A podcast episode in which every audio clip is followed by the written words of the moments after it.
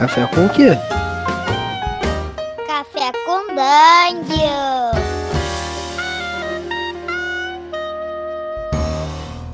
Bom dia, amigos do Regra da Casa. Estamos aqui para mais um Café com Dungeon na sua manhã com muito RPG.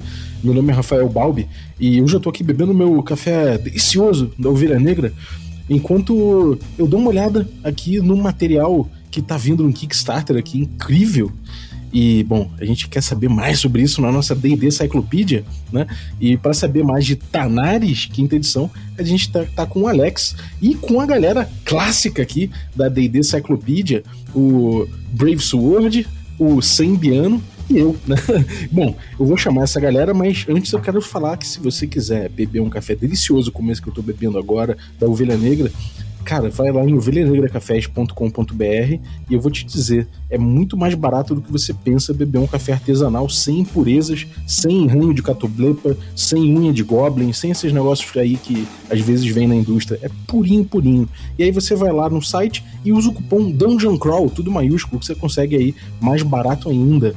Bom, é, para você se você quiser aí um cupom que é ainda melhor do que esse, aí, cara, só se tornando um assinante do Café com Dungeon. picpay.me barra Café com Dungeon. A partir de 5 reais você se torna um assinante. Aí você tem acesso a esses cupons, né? Não só do da Ovelha Negra, mas de outros parceiros também. E você participa de um grupo de Telegram que tem muita gente maneira trocando ideias sobre RPG. Ainda recebe conteúdo extra e participa de sorteios dos nossos parceiros. Então, dá essa força aí, picpay.me barra café com dungeon, e você ajuda bastante o podcast. Bem-vindo, Sembiano! Toca aí que é coluna tua!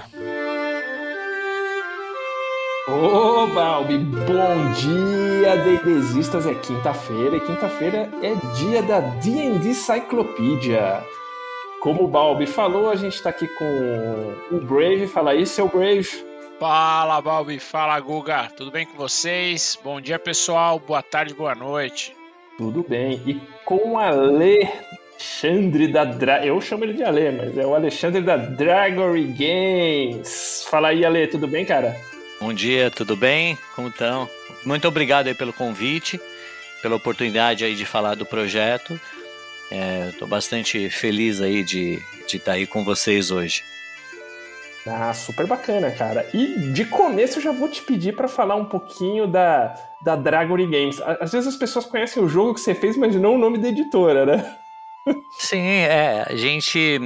Na verdade, a gente criou essa editora para poder realmente lançar projetos no Kickstarter, né? Então tudo começou com uma partida de D&D, né? Que é, o mestre ficava roubando e a gente ficava bravo, né? Porque é, a gente sempre foi um, é, a gente sempre foi um pouco combeiro, né? Então pegava aqueles personagens otimizados e tal. E aí o mestre, ele ficava jogando atrás do escudo. Aí quando o cara tava com pouca vida, todo mundo errava, de repente, e a gente sabia que o mestre ficava roubando. Aí um dia eu e o meu amigo falamos: "Ah, vamos fazer umas lutas de D&D assim balanceadas, tal". E foi aí que a gente começou a princípio a criar fichas de D&D para lutar, né? Eu contra ele, para a gente poder é, dar vazão às nossas, às nossas criações de personagens, né? Mas depois isso acabou evoluindo aí para um jogo tal. E aí a gente seguiu, né? E a partir de quando a gente tinha um jogo mais estruturado tal, aí a gente quis lançar, acabou não conseguindo lançar aqui no Brasil.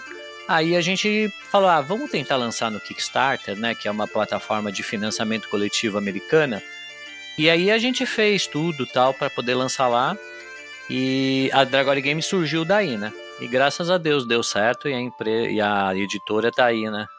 Tá, Ó, antes, tá, antes do Brave entrar, já vou te falar que você jogou gasolina aqui eu, no, no, fogo, velho, porque negócio de roubar e jogar atrás do escudo é com o Balbi mesmo. é, aqui, Ele é o maior aqui... militante contra isso, cara. É, o podcast é comprometido com a causa de, de evitar o ilusionismo por parte dos mestres. Já queimamos metade do, dos escudos do mestre aqui no Brasil, vamos queimar o resto. é, eu ficava bravo, porque o cara acerta com 20, ah, acertou, acertou e acertou. Eu falo, não, peraí, isso aqui tá desafiando a probabilidade, Mas tudo bem, né? É. HP flutuante, essas coisas. É, tem coisa errada. Mas ó, Sambito e o Brave eles têm outros pontos de vista. A gente tá brincando, gente. É, a gente não é. Ah, sim, sim. É, é uma brincadeira aqui, mas é, tem um fundo de verdade. A gente tem essa, essa, essa briga conceitual aí, mas tá valendo, né? Tudo que, que aprofunda a discussão melhora o hobby, então é isso aí. Não, mas eu, eu, assim, eu entendo porque isso acontece às vezes. Eu até. É, você imagina que pode gerar situações que frustrem as pessoas, aí o mestre controla ali para toda a mesa se divertir, né? Então é. Eu, eu sei que assim, muita gente acha correto e não é errado, teoricamente. É que para o meu gosto pessoal, para as nossas preferências, quando você faz um personagem super bombado e tal, você quer dar vazão para aquilo, né? Mas é, em, em, hipótese alguma, é errado esse tipo de coisa. Eu acho que os mestres, no fundo, têm que fazer o que é mais divertido para a mesa deles, né? É, eu acho que é muito uma questão de, de estilo mesmo, né? Sim, sim. Aquele estilo mais estrategista mesmo, de ver a, a, a, a, malha como, né, como desafio, a não ter só desafios de interpretação e tudo, mas ter o desafio é, é, estratégico também, né? Eu acho que é uma modalidade de jogo super legal. É, eu tenho muitos amigos que, que, que, gostam dessa, dessa temática, né? Então monta o personagem, é, coloca habilidades e, e questões que deixam ele otimizado para poder enfrentar outras criaturas. É, então, mais interessados até do lado estratégico, mais interessados em alguns pontos do lado estratégico do que no lado é, de interpretação de história, mas acho que não tem certo e errado, não. E veja, eu achei muito legal o que você fez, Alex, porque você pegou um anseio que você, teus amigos, né, o teu grupo tinha, e não só transformou em um jogo, né? Primeiro veio o board game, a gente vai falar do Tanares enquanto cenário, mas veio primeiro a ideia do board game, né? Do Arena. É, e assim, o jogo é um puta sucesso de crítica, é, é, é, várias pessoas falando, vários sites fora, sites gringos, né, que e comemoram, celebram inclusive a, o, o balanço, né, que o jogo tem, não é isso? Sim. A gente é meio neurótico com o balanceamento e tal, né? Sempre foi, né? Porque a gente sempre acha que uma escolha melhor do que outra não é mais uma escolha ou é a obrigação de você pegar, ou é uma zoeira se for uma coisa pior, né? Então o balançamento, assim, especialmente quando a gente fala em PVP, né, que é player versus player, né, quando é competitivo, é uma coisa fundamental. Só que é claro que assim, existem os seus problemas, não é assim, balanceamento, eu acho que todos, né, se a gente é um senso comum falar que os jogos têm que ser balanceados. Mas não é tão simples de se balancear, porque muitas vezes você tem que comparar batata com cebola e tem Sim. que tirar uma conclusão do que, que é mais forte. O que, que é mais forte? Eu andar mais, ou eu dar mais dano, ou eu defender mais, ou eu. Então, embora exista uma matemática, mas precisa de muito teste, né, para você entender o que realmente é mais forte, o que dá vantagens e tal. Então, quando a gente fez na modalidade competitiva, é isso. Na modalidade cooperativa, aí são outras coisas, é criar momentos interessantes que as pessoas possam é, fazer coisas juntas, né? Que eu acho que é, é uma das coisas mais legais até do próprio D&D, né? É, é, o grupo pensar numa forma de resolver a situação tal. Então são, são coisas diferentes, né? Mas sim, o, o começo do Arena realmente, na parte PVP, a gente balanceou ele no máximo que a gente pôde mesmo. E no é, começo é, do Arena já tinha o Tanares? Não, era. Sim, o Tanares foi o cenário que a gente criou. É, é, é assim. Teoricamente, para fazer um board game, se você colocasse as miniaturas bonitinhas, a arte, uma regra que funciona, já já estava bom, assim, né? O pessoal já ia ter uma aceitação boa. Mas a gente foi muito além, né? A gente criou um cenário pelo que como acontecia tudo, né? Então a gente criou um cenário interessante, né, para para tudo que estava acontecendo tal. E esse cenário é o Tanares, né? E foi aí que foi a origem realmente do Tanares. Aí a gente depois, né? Depois que o jogo é, teve uma boa aceitação em 2020, a gente lançou a expansão do jogo.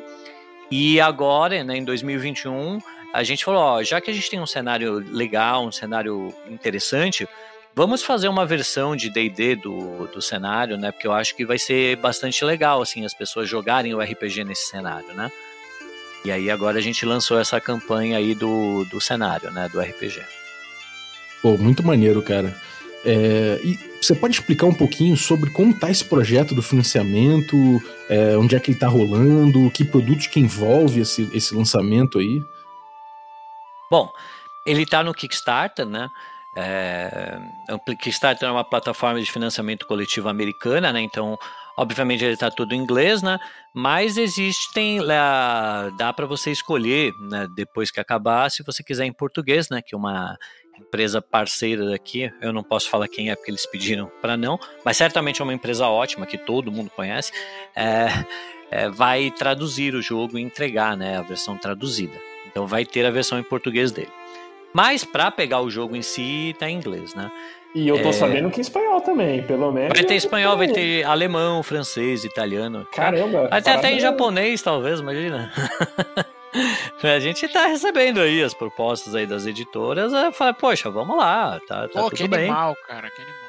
E, e, é um negócio muito louco, porque ó, é, é, eu tô olhando aqui agora, enquanto a gente tá gravando, faltam oito dias, hoje é terça-feira, né? A gente tá gravando na terça, o programa vai ao ar a quinta. Faltam oito dias pro Kickstarter acabar. E ele já levantou praticamente 1 milhão e 600 mil dólares, cara. Um estrondoso sucesso, né? Parabéns aí para vocês, demais. E tão estrondoso que ele conta hoje com nomes, é, pesos pesados, né? De, de, de, da fantasia, enfim, game designers e tudo. Só para vocês terem uma ideia, eu queria até ver, Alex, como é que você conseguiu reunir esse Dream Team aí? A gente tá falando de Ed Greenwood, Jeff Grubb, Bruce Newsmith, Skip Williams e até pessoas já envolvidas na quinta edição, como Robert Schwalb, Amy Vorpal, como é que você, cara, como é que vocês conseguiram reunir essa, essa galera peso pesado aí? O que, que eles estão fazendo no cenário? Timaço, né? Timaço. Porra! É, eles estão realmente produzindo conteúdo mesmo. Então, vilões locais e, e tudo mais, né? Então, eles estão ativamente mesmo fazendo partes, né, do, do jogo, né? Mas é, eu acho que assim, foi conversando mesmo. A gente mandou e-mail, descobriu o e-mail das pessoas e foi conversando, foi mostrando o projeto, eles gostaram. Ainda bem que a gente pôde mostrar o projeto, eles acham que o visual do jogo tá bem bonito, né? Então eles puderam ver que é uma coisa séria. Eles vários pegaram a nossa aventura para ver. A gente tem uma aventura no Sample, que é o capítulo 1 de uma super aventura de 11 capítulos, né? Então, ó, quem quiser fazer o download, à vontade, eu acho que é, tá muito bem feito, né? Quando você faz uma coisa de jogador para jogador, fica uma coisa muito bem feita porque você meio que sabe quais são os pontos que você tem dificuldade como mestre, então a gente tentou explicar tudo direitinho para deixar bem gostoso de consultar e tal. Então, eu acho que eles viram, gostaram do material, né? Então, só pra gente ter ideia, o Ed Greenwood, acho que todo mundo conhece, é o quem fez o Forgotten Realms, né? O Bruce Smith é quem foi o lead do Skyrim, né? Então, não, chefão, e do Skyrim né? e de Ravenloft, cara. de Ravenloft também, né? Ravenloft o, Sky... E o Skip Williams era o Sage, né? Do, da 3.5 e tal. Então era ele que falava todas as regras, todas as coisas e tal. Então, assim, realmente a equipe tá, tá bastante legal, assim. Eu acho que com certeza a gente vai conseguir produzir aí uma coisa muito boa, assim, em termos de é, qualidade, refinamento, né? Então é, eu tô bastante confiante. E tem ainda o Jeff Grubb, cara, que é uma lenda de D&D. O cara, tipo assim, se o Ed Greenwood é a mãe de Forgotten Realms, ele é o pai, ele é meio, tipo, ah, envolvido em Dragonlance, né? Brave Spelljammer. O cara, meu, ele, tipo assim, quem curte segunda edição e curte cenário, o cara, meu, é, é o Jeff Grubb é o cara. Ele foi, tipo, meio Mike, Mike Mears, assim, da, da segunda é, edição ele... nessa época dos cenários, né? É, ele pegava muito das ideias, né? O Greenwood é o cara das ideias. E, e o Jeff Grubb foi aquele cara que pegou as ideias do Ed Greenwood, conseguiu colocar elas na, na lendária caixa cinza, né? Trazer, é, é, traduzir tudo isso num produto. E aqui acho que é, é, um mérito super legal, né? Não adianta a gente ter aquela criatividade, viajar e não, e não pensar no, no produto final, né? E o Jeff Grubb é um cara super engajado nesse, nesse aspecto de trazer as ideias e transformá-las numa caixa, num cenário, em algo que tem aí um apelo é, é, é, comercial no final do dia, né? O jogo, o cenário, ele tem que ter aí um, um chamariz para atrair público, para atrair jogadores, atrair mestres, enfim. Então é. Sim. O cara. É, tem foi... outras pessoas interessantes, por exemplo, tem o Anthony Prior, que ele fez bastante trabalhos, né, pro, pro D&D, mas ele fez o Battletech, né? Lembra aquele antigo? Pô, eu adorava o Battletech. É, Caramba. cara, olha. É, tem, tem outros... E, inclusive, até moderno, assim, uma pessoa que, sem dúvida, vai ajudar muito É, tem um youtuber, né, que ele se chama Trent Monk, que é, é quem fica responsável, que assim, é a pessoa que faz as otimizações da quinta edição e tal, né? Então, uhum. sempre quando você pega algum guide que você vê aquele negocinho azul, é, tem que pegar, é verde, ah, tá. é bom. As opções, né? É, é, é ele o... quem faz. Então, na verdade, ele talvez seja uma das pessoas que mais manjem de otimizações dos personagens, de balanceamento. Então, sem dúvida, ele enriquece muito a equipe. Porque a gente fez algo, assim, de certa forma até um pouco ousado, mas eu acho que é importante. A gente falou: olha, vamos criar quatro classes realmente diferentes. E não, porque assim, a gente fala quatro classes, as pessoas imaginam que é assim, ah, é um maguinho que solta magia de que solta magia arcana e faz um negocinho a mais aqui. Ou é, ah, é um guerreirinho que faz uma coisinha diferente e ele fala que é outra classe, né? Geralmente em várias expansões que eu vi assim, de, de, de, editoras, assim, acontecia isso, né? Então era, era basicamente uma variante de uma classe, né? Então a gente falou assim: não, vamos criar quatro classes realmente diferentes, na qual uma subclasse não poderia fazer o papel dela. Só que isso é um desafio imenso, né? Porque como é que você vai criar uma coisa super diferente do que já existe, sendo que tem mentes brilhantes que trabalham já na Wizards, pro D&D, e além disso, que seja fácil de jogar interessante para o jogador, então, assim, é por isso que eu acho que um time desse aqui deixa a gente bastante feliz, assim. E tá dando certo, né? No, no sample lá do que dá para fazer download, eu acho que tem duas classes bem diferentezinhas já, né? Não sei se vocês... É, o, Dra o Dragon Blade e o Mad Walker, cara. O Mad é. Walker eu achei muito legal. É, o Dragon Blade ele trabalha com os combos, né? Você tem as três, as três partes do corpo do dragão, cada, cada ataque dele representa isso. Você escolhe, obviamente, e você tenta fechar o seu, completar o seu set para dar um golpe mais forte. Aí começa de novo. Então é uma classe interessante, porque você tem que ficar pensando qual que é a melhor ordem que uso as coisas, tal, para aproveitar. E o Mad Walker, sem dúvida, ele por si só já é, é uma das classes mais diferentes porque você vai ganhando debuffs conforme você vai usando seus poderes. E de repente você vira um monstrão que você fica bem forte. Então é muito. Assim, a curva de poder dele é completamente diferente, né? Porque geralmente, por exemplo, um mago, a curva de poder dele é começa muito forte, porque você tem todas as magias, você gasta, gasta, gasta, gasta, você acaba mais fraco, né?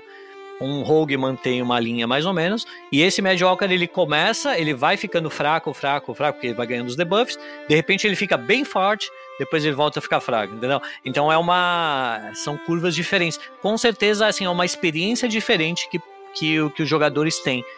Agora, para garantir que isso esteja balanceado, interessante, de acordo, sem dúvida a gente precisa de um time aí bastante fera, né? Para a gente poder entregar um produto aí com qualidade, né?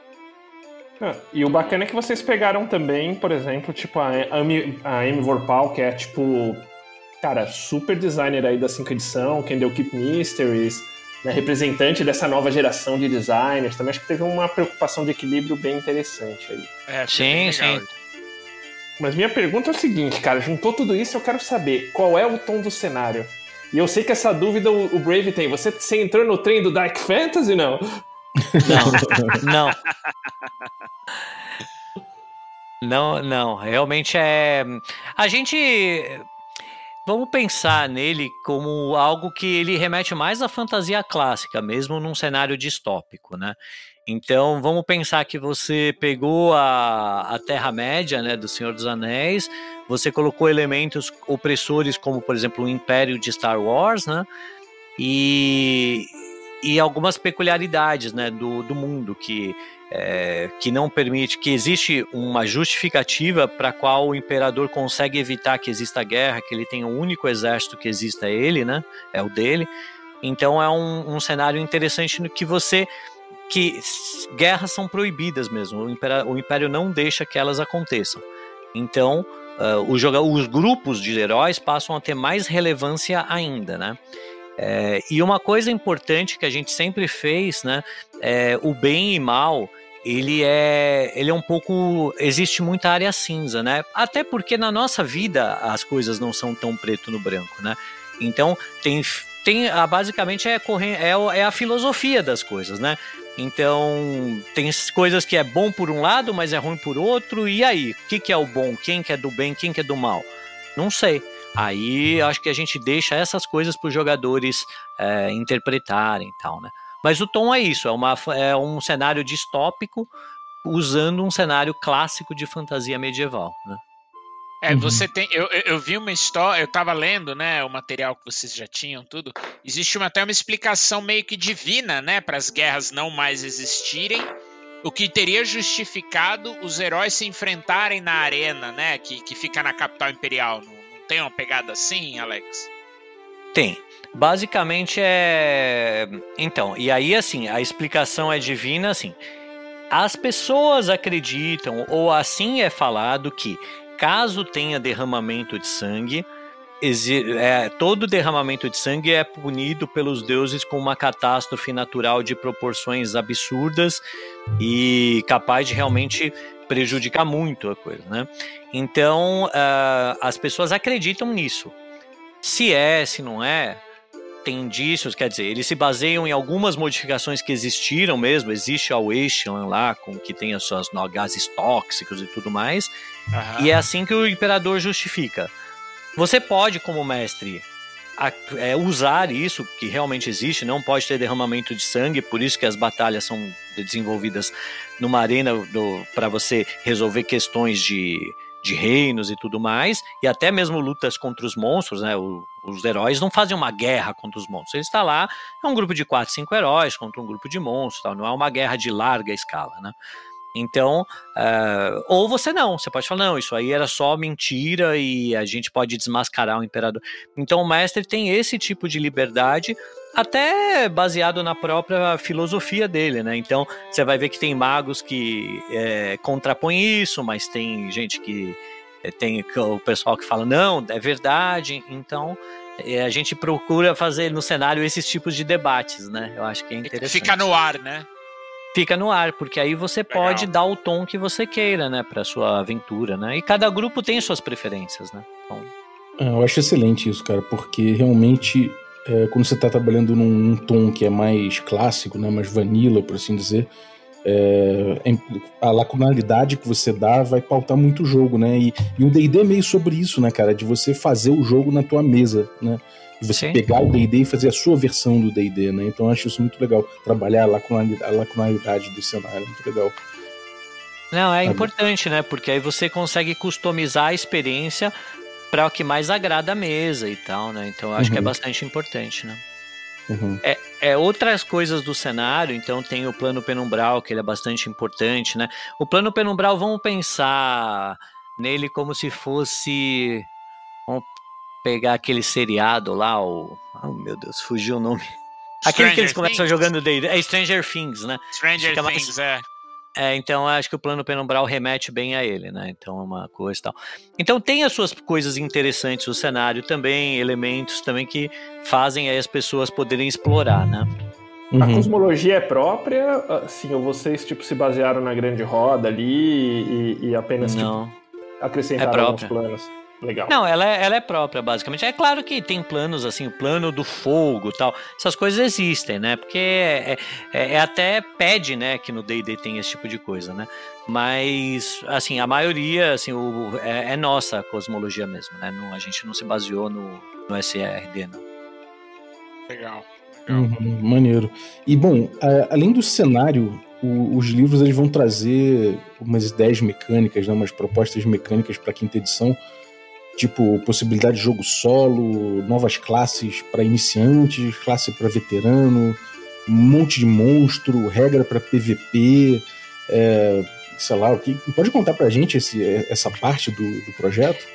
Posso. É, então, assim, as classes, é, eu acho que é uma coisa interessante, porque, assim, embora a gente criou quatro classes diferentes, a gente imagina que elas não são classes para iniciantes, porque uh, vamos, vamos pegar o Champion, vai, que seria a classe mais simples de se jogar, vamos dizer assim, né? Que ela basicamente você ataca, assim, você não precisa se preocupar com uh, fazer spell ou manobra que o Blade Master tem. mas assim, o Blade Master, o. Oh, meu Deus do céu. A outra classe lá do guerreiro, lá, o, o Dragon Blade. Não, não, a, a, a, subclasse do guerreiro lá, o Battle Master, Battle Master. Ah, Battle, o Battle Master tem e tal. Então, assim, é, então, é, essas quatro classes novas, elas são um pouco mais complexas, né? Mas a gente falou, poxa, mas existem, existem um, pessoas que são iniciantes, que eu acho que as pessoas gostariam da experiência de poder, poxa, eu nunca joguei isso aqui direito, eu queria começar com um mago, né? Então a gente criou quatro, quatro classes que são versões simplificadas de classes existentes, né? Então, por exemplo, existe o, o Mage, que seria o Wizard simplificado. Então é super fácil de se jogar, você não precisa se preocupar em, com várias coisas. Esse aí realmente uma pessoa iniciante pode sentir um pouco do que é jogar com o mago sem a complexidade inerente dele, né? E Mesma coisa com o Claire. hein, Ale? Porque, bom, eu curto muito jogar com, com Shanton, com o campeão, porque, cara, tipo, eu não curto ficar muito na mega gestão de recursos, sabe? Tipo, tem, tem, tem muito esse lado também, né? Uhum. Exatamente, né? Então a gente fez uma pro Bárbaro, que aí é. Você imagina que ele tem. É, é, claro que os números são balanceados, mas ele, tem, ele não tem muitas habilidades, mas ele como se tivesse um rage eterno, né? Então ele já tem a, uma redução inerente. Então você não se preocupa, você já sabe que sempre é assim você vai. E, e esse tipo de coisa para um jogador que é iniciante é legal, porque você não precisa ficar se preocupando com, ah, ele tem tal habilidade tal. É claro que para um jogador mais é, veterano, você ter mais habilidades, você consegue extrair mais poder disso, porque você vai ter, né? Vai, vai jogar bem e tal. Agora, a gente conseguiu fazer uma habilidade só, uma coisa simples, mas que mantém assim, relativamente pareado com o poder dos outros. Então, é interessante, porque a pessoa, embora ela não precise se preocupar, ela não vai ter, ela não vai ficar muito pior do que os outros jogadores tal. Então, o que eu acho que é, é uma das coisas mais importantes na mesa, né? É você ter um nível de poder parecido com os demais jogadores para você assim ser útil também no combate, né? Então, então é, são essas teve as quatro classes realmente diferentes, tem essas classes simplificadas. Aí a gente criou algumas regras diferentes, né? Que umas regras legais de combate aéreo. E assim, o, quando eu falo regras legais, pra gente é, é coisas que são simples de você, que são estimulantes de você usar. Porque, por exemplo, na 3.0 existia regra de combate aéreo. Mas assim, você tinha que calcular e não sei o que. Meu, a, a, a porcentagem de mestres que realmente punha na prática isso aí era pequena. Porque você não quer muita complicação quando você está jogando. Você quer, assim, coisas que sejam estimulantes e que sejam fáceis, né? para você poder brincar, né? E eu acho que uma inovação é as regras do combate contra outros é, heróis, né? Seja assim, claro, pode ser controlado pelo mestre, ou pode até ser combates PVP, mas eu acho que a gente conseguiu criar uma regra que conseguiu deixar esse combate mais interessante, porque é claro que o day dele não foi feito para você enfrentar um jogador, né? Então, assim, muitas classes se matam num ataque só, entendeu? eu dou uma, uhum. se, eu, se eu estiver enfrentando um espelho meu, eu consigo matar ele num turno só. Então, isso é claro que para um combate PVP é chato, né? Pô, o cara começou, ele me ganhou, né? Então, existem é. algumas regras que a gente criou que tornam o combate PVP mais interessante, né? Obviamente com toda a justificativa de lore para isso. Então, a gente tem a Heroic Mark para garantir que só quem tem essa Heroic Mark que vai ser suscetível a isso. Você não pode chegar fazendo as coisas que tem isso aí num monstro aleatório, senão você ficaria mais forte que um jogador, que um personagem normal. Então, com todos esses cuidados, mas a gente abriu essas outras possibilidades também aí para, né, que pode pode ter gente que gosta e tal, né? Então é isso, né? Que, assim, coisas diferentes, são experiências diferentes que as pessoas podem ter, né? Eu acho que é isso. Eu vou te falar, cara, encontrar o ponto de equilíbrio de uma regra nova que torne o jogo divertido e não maçante, cara, é, é, é, é uma arte que, assim, poucos cenários, poucos jogos conseguem fazer. Porque você tem ou edições como a segunda e a terceira, que tinha aquele caminhão de coisas, e muita gente não usava todas as regras, em que pese muitas regras serem super legais. É, e por outro lado, a gente conversa muito, né? Eu, Google, Balbi, alguns amigos. É, a quinta edição, às vezes, ela, ela carece de alternativas interessantes em regras, em processos, enfim, em, em gestão dessas é, de situações, né? Uma regra de exploração que seja legal, uma regra de combate aéreo, como você colocou, é, e falta, né? Porque o pessoal a, a, quinta edição acaba ficando muito muito arroz com feijão nesse aspecto. Não sei se o Balbi o, o Guga concordam com isso. Eu concordo, e, mas eu, eu, especificamente gosto disso, eu gosto dessa especificidade, assim, de você não ter muito subsistema. Mas, de fato, para quem curte isso, tipo, a quinta edição acho que deixa, deixa um espaço aí. A quinta edição, ela precisa encontrar os seus espaços de design. Eu acho que, por ser simples, acaba que existe como, como encontrar esses espaços. Né? Mas ainda assim é, um, é, uma edição que tem um sistema estruturado né, em torno de teste de atributo, etc. Então fica um pouco mais difícil de, de encontrar do que seria se fosse uma edição extremamente modular, como era antigamente, né? Então eu acho que tem seus prós e contras, sabe? É, é claro que quem quer muitos detalhes, né, de customização é, tática, vai, vai sentir falta. Mas também, por outro lado, é isso, né, cara? Eu acho que essa exploração de espaço ainda tem muito a dar dentro da edição. É, eu acho que foi uma decisão de design deles. E eu acho que foi acertada, porque quando você deixa uma coisa mais simples, você quebra aquela barreira da pessoa ficar assustado, não entender nada. E aí você acaba atraindo mais jogadores mesmos, né? O público casual, né? Que é onde, está onde tá o ouro. É, e não é nem só o casual, porque assim, muita gente gosta de fantasia medieval. Se você pensar o Game of Thrones, o mesmo seriado do Witcher, aí até os jogos, né? Então, eletrônicos estão aí para mostrar isso. Agora, é, se o cara pega um livro que é complicado e não entende, a pessoa não se sente bem jogando. Aí a pessoa é. fala, ah, isso aí não é para mim e tal. Então, o, o, grande. A coisa difícil de fazer, que a gente sempre é, tenta fazer aqui, são regras que sejam divertidas, tenham possibilidades de serem divertidas, mas ao mesmo tempo que seja fácil para uma pessoa aprender, uma pessoa que não seja especialista aprender. Então, uma pessoa casual que consegue ver, ah, eu entendi, é, é isso aqui. Então, isso aí é uma das coisas mais importantes, né? Tornar o jogo acessível para não. É, afastar as pessoas mais casuais, mas ao mesmo tempo interessante o suficiente para não ficar uma coisa boba, assim, né? De você só ah, é, resolveu porque resolveu. Então é, é um ponto bem difícil mesmo de equilíbrio, né? Mas eu acho que tem que ser uma preocupação constante, né? Então, tanto no, nos board games quanto aqui, né, nesse cenário que a gente está fazendo, eu acho que a gente sempre tenta fazer isso, é deixar algo simples, mas alguma coisa que tenha inter, coisas interessantes, né, para a pessoa poder explorar. Então, sempre aqui tem bastante briga, né, um puxando para um lado da corda, outro do outro tal. Mas a gente sempre tem essas duas preocupações, né? Que eu acho que, na verdade, todos deveriam ter, né? Se criar uma coisa super completa uhum. e super complexa, você aliena 90% do público, né? Porque aí o cara tem que ser uma pessoa muito fã e tem que estudar muito seu material para jogar. Ao mesmo tempo, eu fazer uma coisa que não aliena ninguém, mas não acrescenta nada, ah, o cara fica já com os livros oficiais, não tem o porquê ele recorrer a um third party para para não ter algo assim legal que o cara fala, pô, isso aqui acrescentou no meu jogo, né? Então, sem dúvida, é um grande desafio, né? Maravilha. Antes do Brave ir pra próxima, eu vou te pedir pra você falar do jogo solo que o Balbi perguntou. Que história é essa? Tipo, comprei a parada e eu jogo sozinho? oh. É, porque é, é, é, assim, o jogo solo também. Aí no jogo solo tem uma terceira preocupação. É, tem essas três preocupações, essas duas preocupações de não ser tão difícil, não ser difícil, mas ser interessante e tal. E tem a preocupação de ser manejável. Porque imagina se eu te dou quatro fichas de personagens e ainda tem os monstros. Fala, cara, faz um combate aí.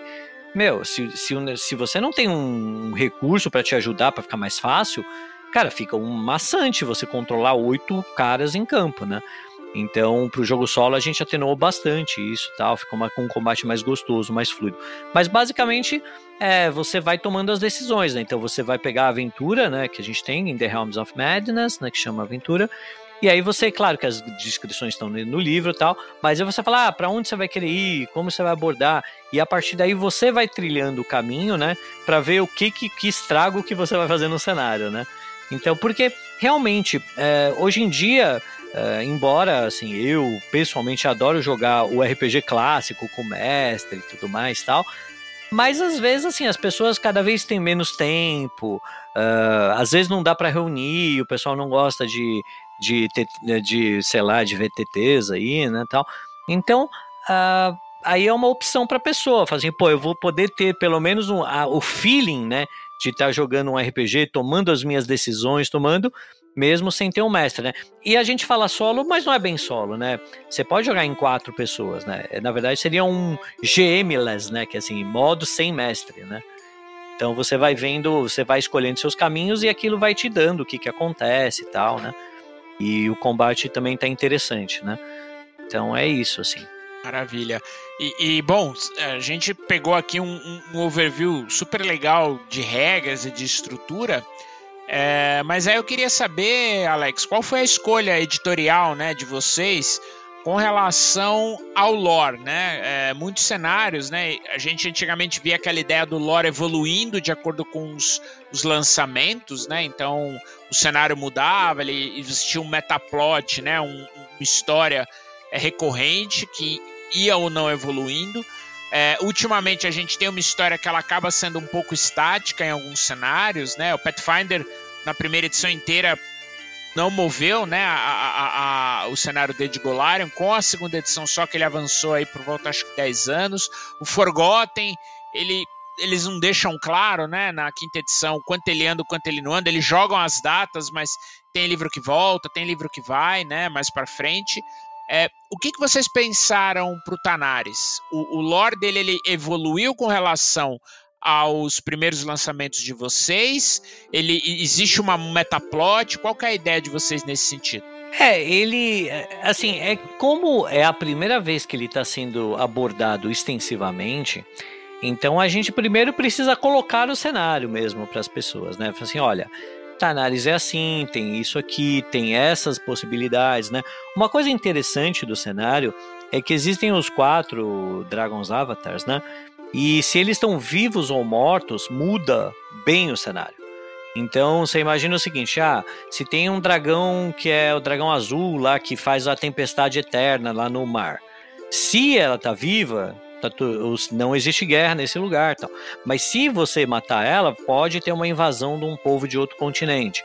Então já muda o cenário, que você vem de uma pax imperial para um cenário que vai começar a ter conflito com uma outra raça, com uma outra nação.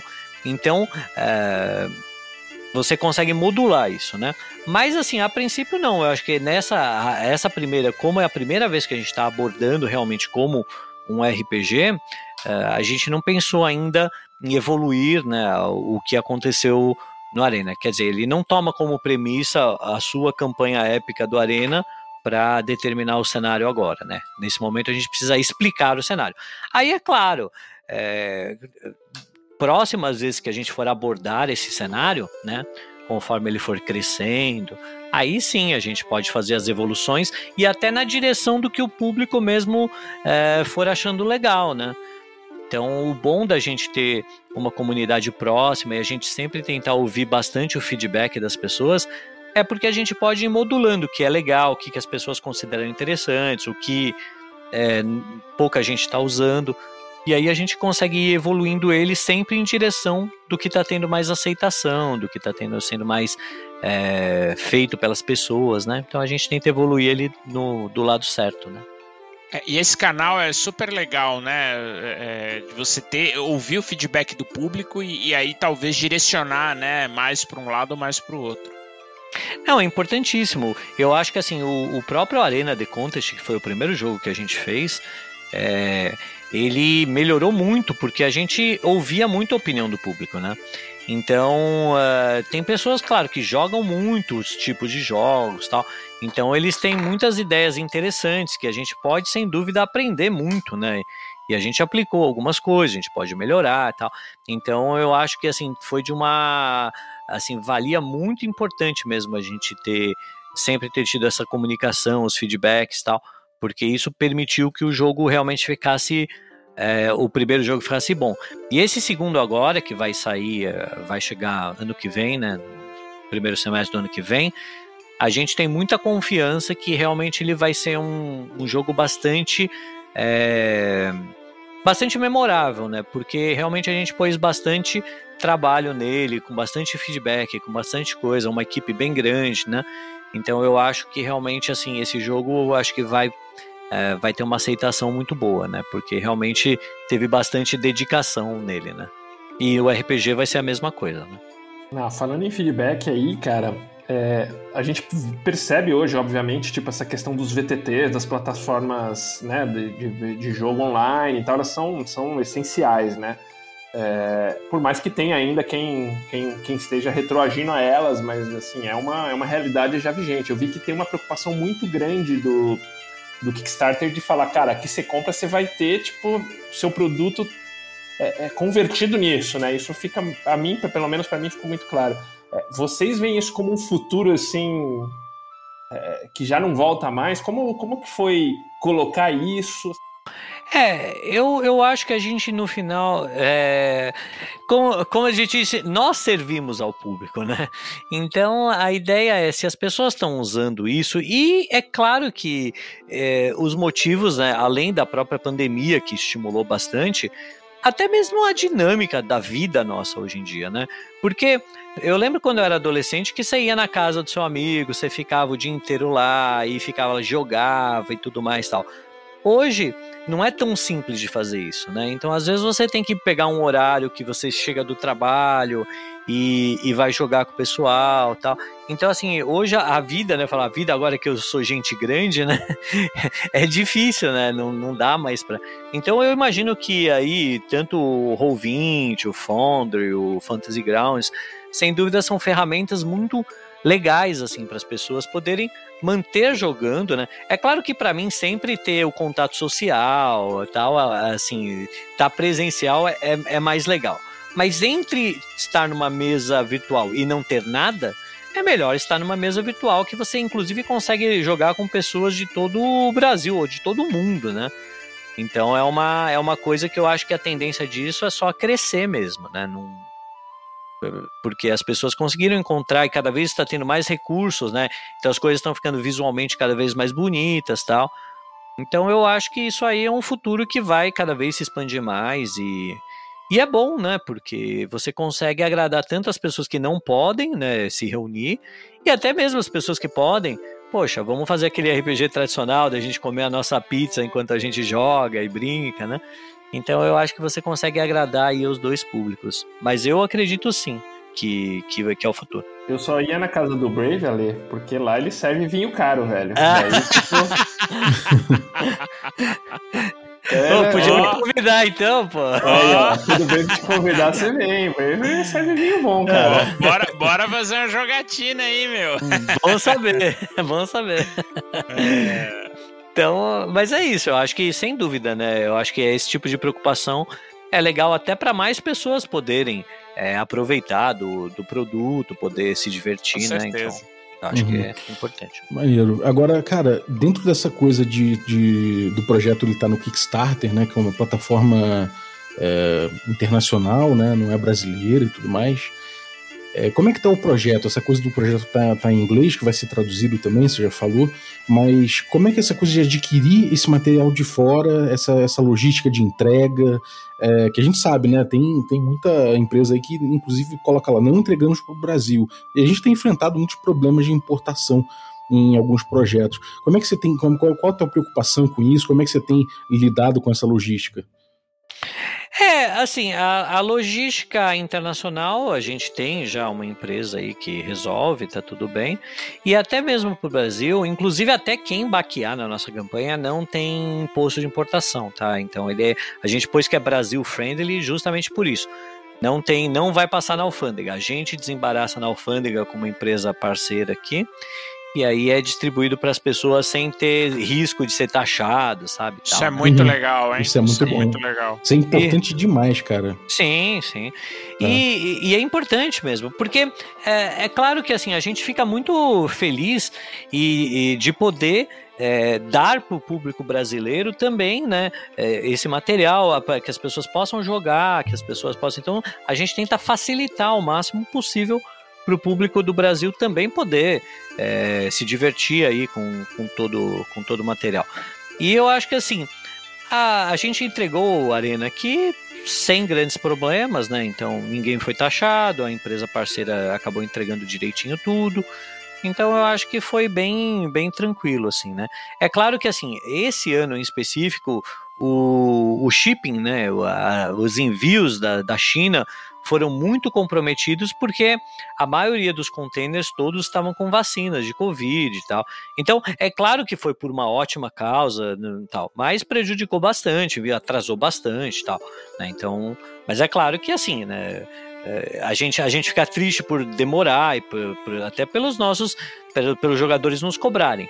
Mas a gente fica feliz que não, tem que distribuir vacina mesmo, e né, isso ainda é muito mais uhum. importante do que um jogo, né? Sem dúvida. Mas, assim, esse ano foi realmente bem mais caótico. No ano que vem vai estar tá bem mais tranquilo, né? Porque agora a, a, o boom já foi, né? Assim, da, da, da super distribuição. Agora as vacinas estão sendo produzidas também muito localmente e tal.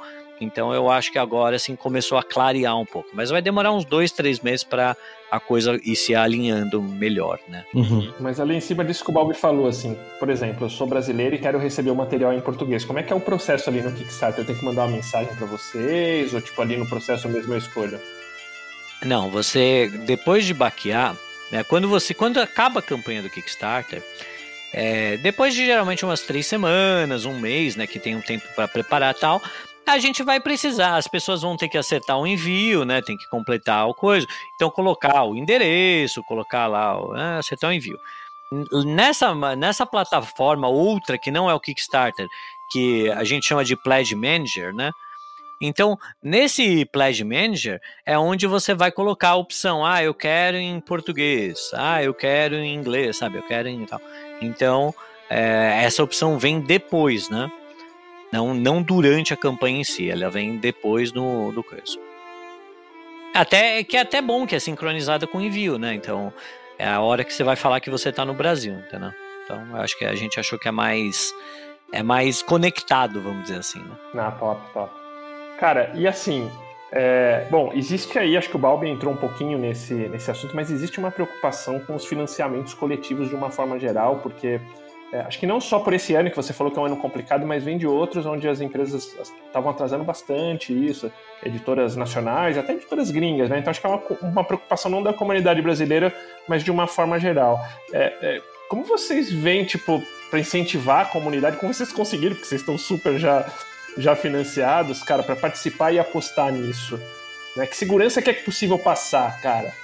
Eu acho que, primeiro, a experiência anterior que tiveram com a gente, né? É, a gente entregou numa boa, né? Assim, um pouco de atraso. Essa, essas são aquelas verdades que não são legais, mas assim, um pouco de atraso sempre pode acontecer por N razões, né? Então, assim, e até uma coisa, acho que o presidente da Nintendo falou uma coisa que é muito verdade. Fala assim: olha, um jogo feito no seu tempo é eventualmente bom. Um jogo ruchado sempre é ruim. Então, de repente, né, até porque, vamos supor, você coloca um prazo, mas de repente a pessoa que entregar o negócio demorou um pouco mais e fez uma bola de neve e tal. Aí, de repente, você se vê numa situação que ou você faz assim, ah, vai, resolve aí, resolve aí, que se dane a qualidade, ou não, eu preciso um pouco mais tempo para desenvolver com qualidade. Eu ainda prefiro esperar esse tempo a mais e a coisa vir boa e aí pro resto da vida você tem um jogo bom, do que o cara ruxar, ele entrega tempo, as pessoas até aplaudem na hora e tal, mas na hora que começa a jogar, fica bravo. Então, assim, sem dúvida, um pouco de atraso é normal. É claro que muito atraso, né? Você sair do, do coisa, aí realmente, né? A pessoa tem que planejar um pouco mais a logística. É claro que esse ano, assim, acho que todos estão perdoados, porque realmente o Covid e os atrasos são, assim, só para você sair da China já é 5, 6 meses, né? Então é uma coisa terrível. Mas agora, graças a Deus, está melhorando assim a situação lá tal, e tá, tá melhor, né? Mas no normal é isso, sabe? Eu acho que assim, a gente tem que saber no fundo que atrasa mesmo um pouquinho, né? E assim, e às vezes é um atraso bom, que pô, o cara tá fazendo as coisas tal desde que assim a pessoa sempre esteja se comunicando com as pessoas, né? Esteja falando, olha, isso aqui tá nesse pé, vai acontecer isso, estamos aqui. Eu acho que uma boa comunicação nesse, nesse ponto, acho que deixa os, as, os apoiadores, né, muito mais tranquilos, né? E, e realmente não adianta assim, ruxar um jogo é a pior coisa que pode acontecer. Se você ruxa, aí você vai ter que começar a fazer, a relativizar, né? Ah, e vi de, eh, vi de dois, dois momentos, né? É o primeiro que você tinha Blizzard. Olha, o jogo vai ficar pronto quando ficar pronto, né? Em vários lançamentos. E aí, quando o jogo sair, era um, um estouro.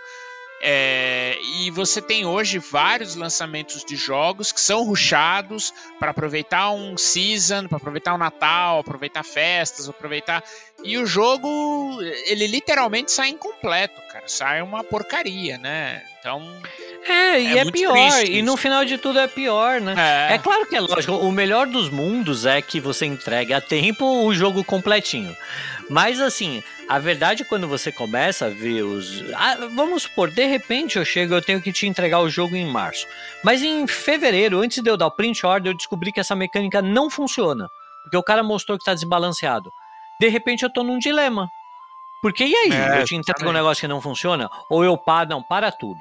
Vamos testar mais, vamos refinar para o cara receber um jogo melhor, ou para a pessoa receber. Né? Então, eh, você não sabe. É, né? Então, é assim, eu, pelo menos na nossa filosofia, a gente se planeja para tentar sempre fazer o que for o melhor pro, pro produto, sabe? Então, assim, eu falo, ironicamente, é, por conta da, de todo o caos de logística do Covid, a gente acabou atrasando a entrega do Tanaris Adventures, né? Então acaba atrasando. Mas a gente continuou fazendo o jogo e refinando o jogo. Então, uhum. graças a esse atraso, quando as pessoas receberem, as pessoas vão receber um jogo, sim, 10 vezes melhor do que ele seria se ele fosse entregue no tempo. Então eu falo assim, poxa, é ruim, mas no final das contas, para a pessoa, acaba sendo melhor. É claro que, assim, para isso você tem que ter uma comunicação constante, falar assim, olha, é isso que está acontecendo. Sempre tem uma outra pessoa que fica mais brava, é normal. Mas assim, eu acho que a pessoa tem que saber que, ó, a gente está do nosso lado aqui fazendo o possível para te entregar o melhor, entendeu? Então o é isso. entregou certinho, né, Alex? Ele, ele aqui no Brasil atrasou um pouquinho, mas não foi nada absurdo assim, não. Mas fora, fora entregou certo, né? É, também teve um pouquinho de atraso. Mas tem, porque, é, cara, a logística é uma coisa complicada, né?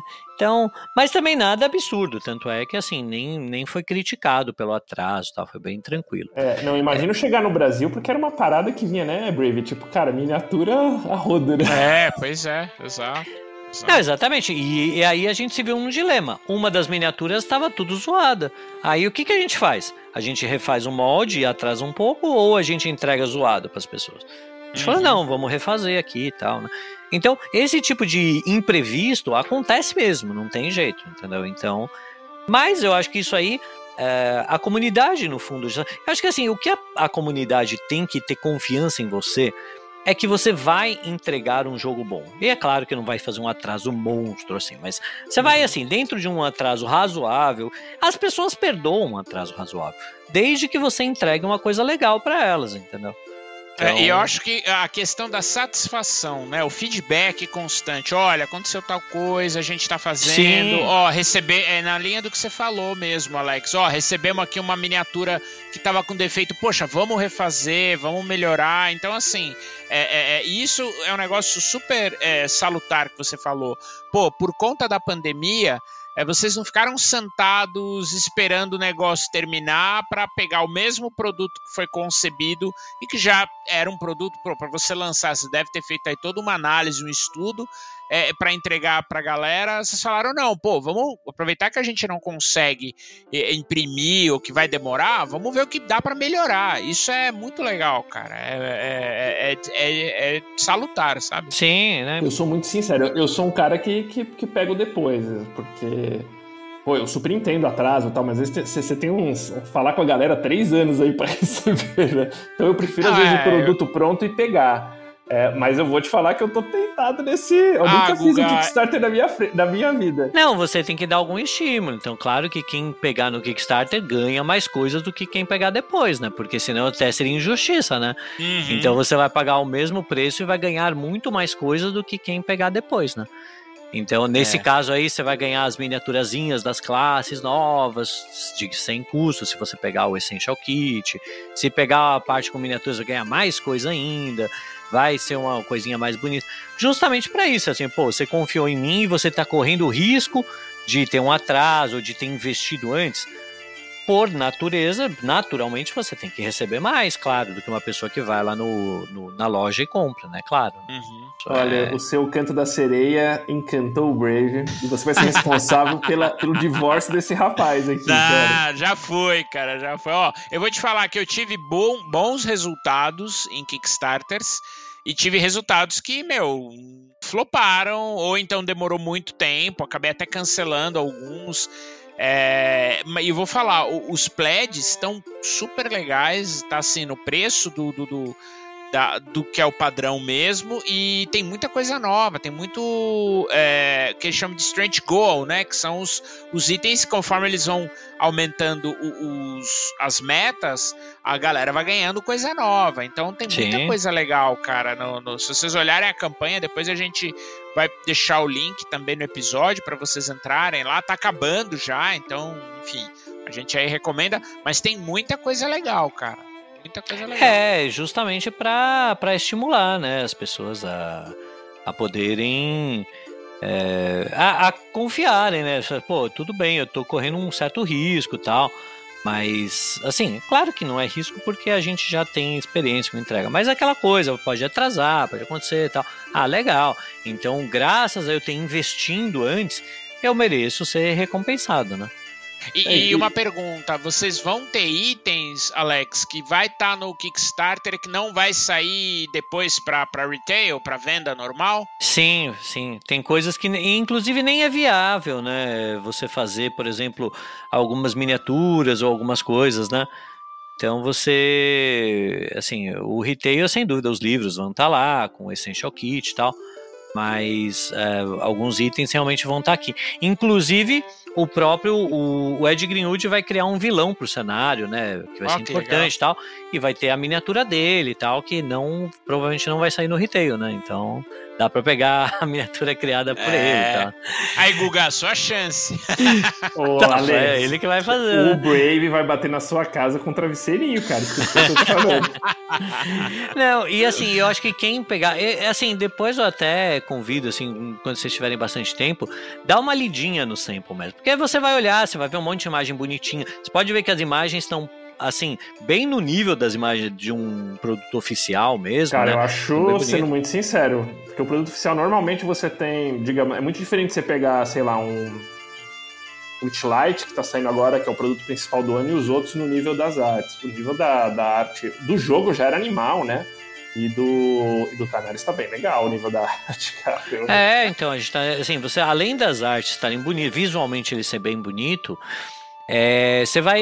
Se você começar a ler com calma, aventura, você vai ver que tem uma série de coisas. Tem, claro, tem uma investigação de um assassinato, tem um tribunal, tem, tem muitas coisas que não é só lá, ah, vai, mata o monstro na caverna e volta, né? Então tem, tem muitas formas de interagir, desafios out combat nesse sentido de você interagir e tal, e que geram situações divertidas para as pessoas, né?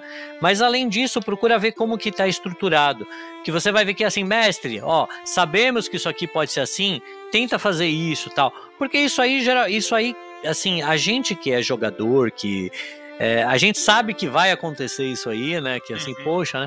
Então eu acho que vale a pena dar uma olhadinha para vocês verem que a gente tentou facilitar ao máximo a vida para os mestres e tal justamente para a aventura ficar mais fluida, né? E tudo mais. É, eu vou te falar que eu fiz minha lição de casa, cara. Eu peguei já a aventura, achei muito legal o plot. É, não li tudo ainda, confesso. É, claro. Mas eu achei muito legal porque é, é exatamente isso. Você tentar dar alternativas ou, ou criar, é, criar opções para o cara resolver o problema, não necessariamente de um jeito padrão, ou, ou assim, é, é, é trazer opções para fora da caixinha, entendeu? Isso eu achei Sim. muito legal. olha aí, é, tá inclusive nascendo, tem o tá modo nascendo, hard. Tá nascendo a stream do Brave e do Tanares aí, ó. Ó! ó, eu, eu ficaria feliz de ver vocês jogando aí, hein? Já pensou? Que legal! Ó.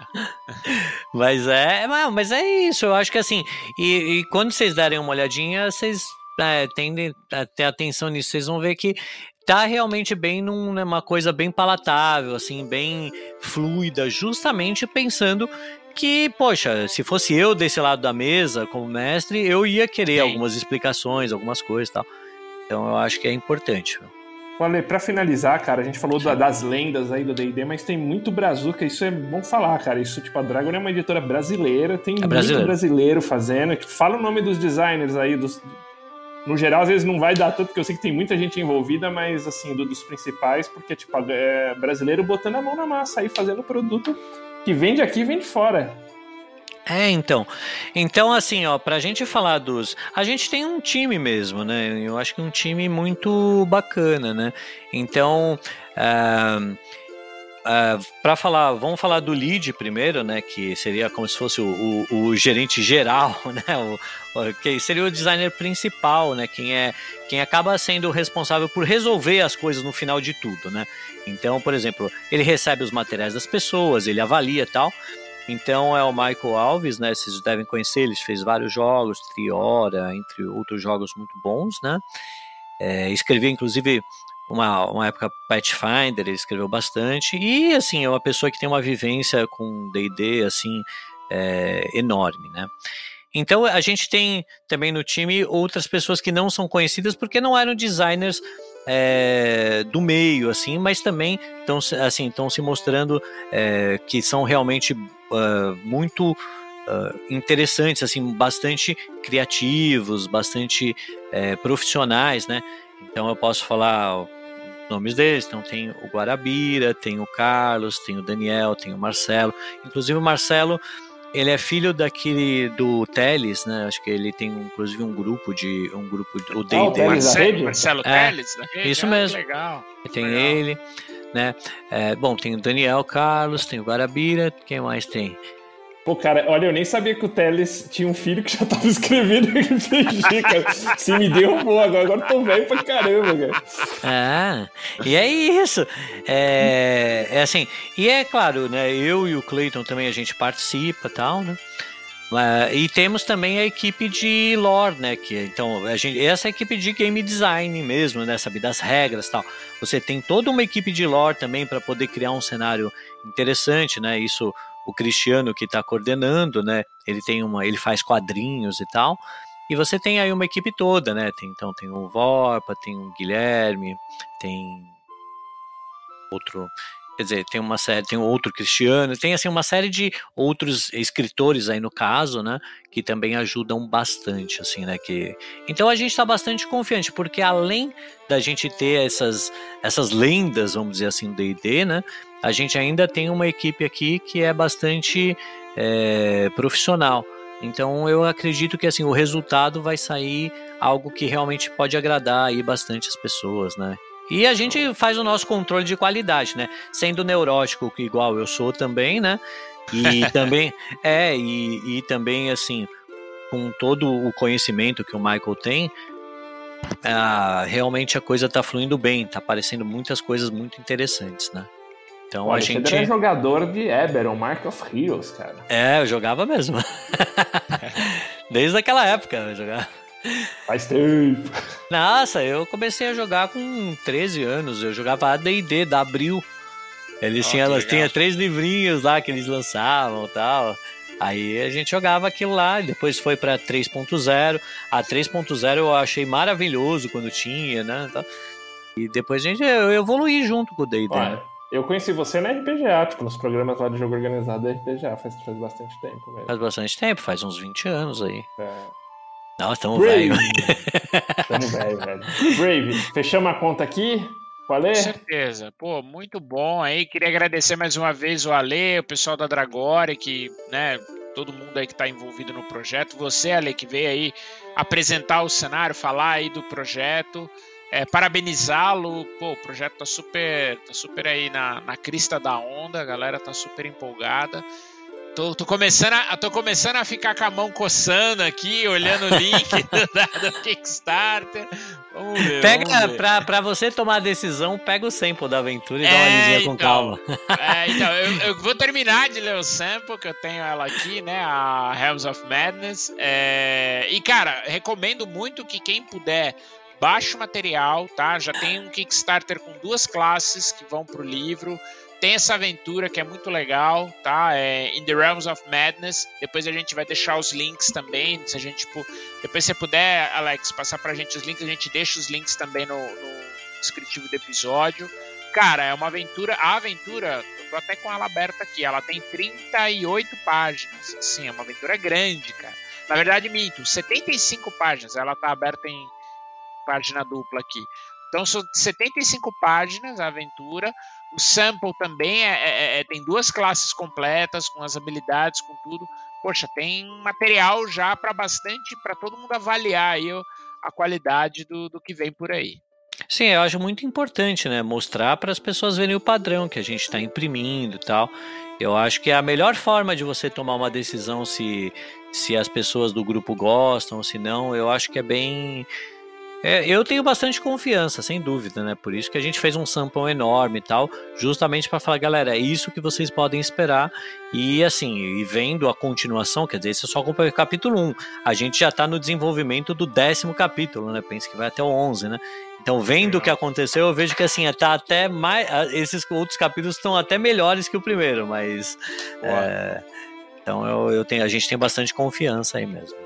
Não, fechou. Super obrigado, Ale. Muito obrigado aí pela oportunidade. É, sem dúvida, assim, é muito, muito legal estar aqui com vocês. Você nos inspira porque é o homem que está vivendo o sonho, largou o que fazia para viver de RPG e de board game, cara. É possível, gente. É, mas, mas dá, assim, tem, dá bastante trabalho, viu? Porque uma coisa é você desenvolver, você ter as suas ideias tal. A outra coisa é a coisa pragmática de você ver custos de envio, você resolver tabelas, você resolver planilha, programação.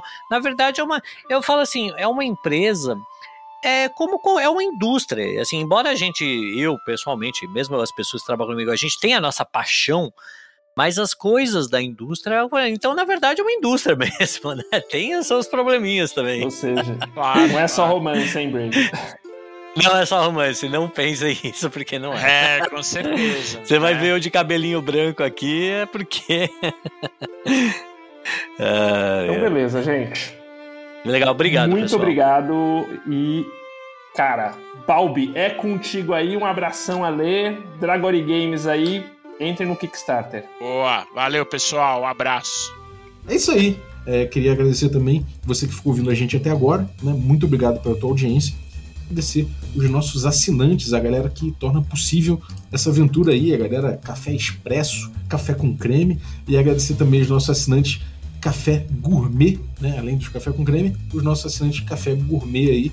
Então, vale usaço aí Erasmo Barros, Gilvan Gouveia, Ricardo Mate, Pati Brito, Adriel Lucas, Bruno Cobb, Diego Sextito, Rafa Cruz, Abílio Júnior, Denis Lima, Marcelo Pires Bentes, o Craven, Jean Paz, o Franciolo Araújo, o Rafa Mingo, o Rafa Garotti, o Caio, o Messias, o Pedro Cocola, Erasmo Barros, Tito, Marcos Paulo Ribeiro, Germano Assis, o Playmo Lens, valeu cara, e o Rodrigo de Lima Gonzalez, o Ney, da Guilda do Ney. Galera, muito obrigado pelo apoio de vocês, um abraço e até a próxima.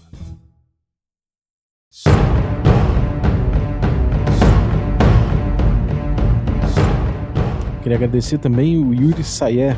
Muito obrigado pela vinheta fofa, cara. Valeu mesmo. É, e você, se quiser mandar uma vinhetinha também pra gente usar na abertura do Café com Dungeon, e aí eu vou poder usar também na entrada. Lembrando que se você mandar, você está automaticamente autorizando o uso, né? É, acho que é o, é o lógico. então é isso aí. Valeu!